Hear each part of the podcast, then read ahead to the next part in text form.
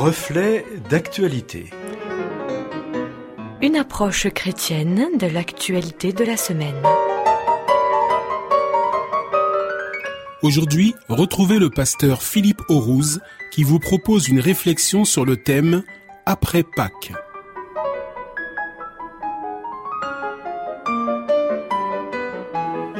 Pâques est derrière nous. Pour beaucoup, ce fut l'occasion d'une oxygénation bien méritée en ces temps compliqués. Pour la plupart, cela reste un jour férié et la possibilité, en ce début de printemps, de profiter d'un long week-end. Mais Pâques, en fait, ne se termine jamais. Pour les chrétiens, après la mort de Jésus-Christ, vient la résurrection. Un retour à la vie réelle et définitif. Le cœur du christianisme se trouve en ce dimanche matin de Pâques, Dieu le Père, en ressuscitant Jésus, offre une nouvelle vie à tous. Le mystère pascal redonne espoir, apporte un nouveau souffle, une nouvelle dimension à l'existence. Le chrétien expérimente une nouveauté de vie, lui aussi. Le chrétien, uni au Christ, est lui aussi une nouvelle personne, appelée à vivre en nouveauté de vie. C'est le continuum de Pâques. La vie de la cité, la vie politique au sens noble du terme, connaît ses cycles et ne s'arrête jamais. Certains grands rendez-vous se préparent longtemps à l'avance. Et celui qui rassemble le plus, sorte de climax, reste l'élection présidentielle. Tous les cinq ans, l'ensemble des citoyens de plus de 18 ans est appelé aux urnes. Par un bulletin, par un nom choisi, la gestion de la cité s'en trouvera bousculée. Quel lien, dans cette chronique, reflet d'actualité, existe-t-il entre Pâques et la vie de la cité, la prochaine élection présidentielle en 2022 Pas grand-chose, me diriez-vous. Et pourtant, un article du très sérieux journal Le Monde, du 5 avril, titré Le Rassemblement national, premier parti des 24-35 ans. De quoi réfléchir? À lire en détail les informations transmises, deux sont à retenir. Premièrement, chez les primo-votants, l'intention de se déplacer pour aller voter est bien moindre que pour l'ensemble de la population. 58% contre 80%. Écart phénoménal, dû à une déception, une désillusion, voire un désintérêt du politique. Pourtant, la fonction même du politique est de s'occuper de la gestion de la ville, du bien commun, de la relation entre tous, afin de vivre paisiblement. Deuxièmement, chez les 24-35 ans qui voteraient, presque un tiers glisserait un bulletin en faveur du Rassemblement national. Ce geste serait d'ailleurs plus un vote d'adhésion que de protestation. En effet, cette génération ressentirait une grande souffrance, tout comme celle des 50-64 ans, et la diabolisation d'un parti d'extrême ne fonctionne plus sur elle.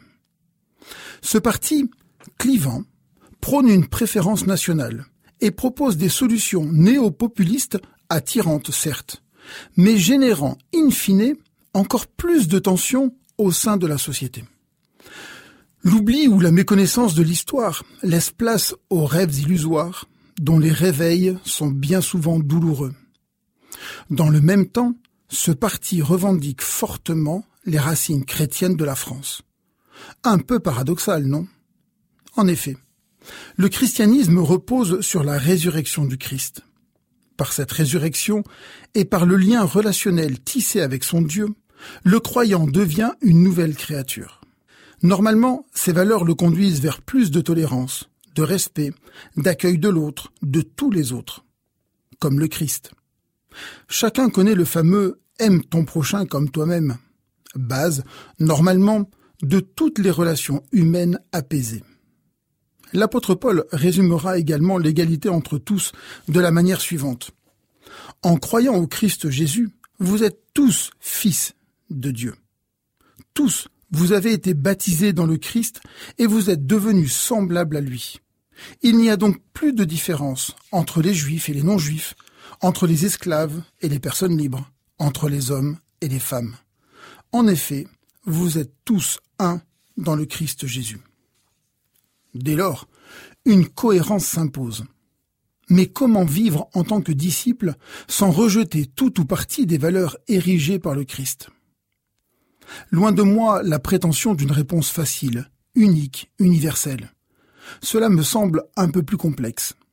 Néanmoins, selon l'angle d'observation de la vie, selon les paradigmes de base choisis, alors tout pourrait changer.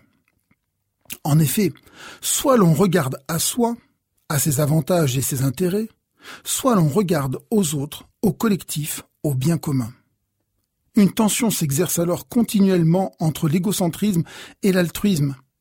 Et, comme l'exprime le sociologue Gérald Bronner, l'un des terribles problèmes que pose le succès du néopopulisme est la fragmentation de l'intérêt commun en intérêt particulier. Les conséquences peuvent être dramatiques. L'anarchie, le totalitarisme, tout comme la théocratie, n'ont jamais apporté la sérénité recherchée, le bonheur attendu. Bien au contraire. Toujours selon Bronner, il arrive souvent que les conséquences sociales soient contraires aux intentions de l'action qui les a produites.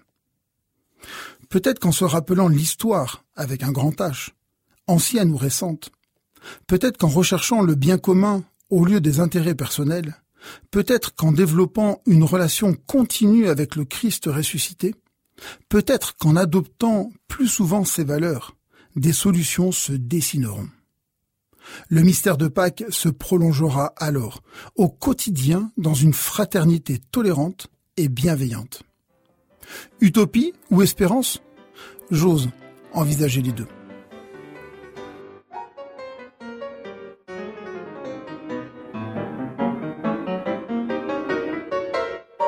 C'était Reflet d'actualité avec le pasteur Philippe Aurouze. Retrouvez cette émission en podcast.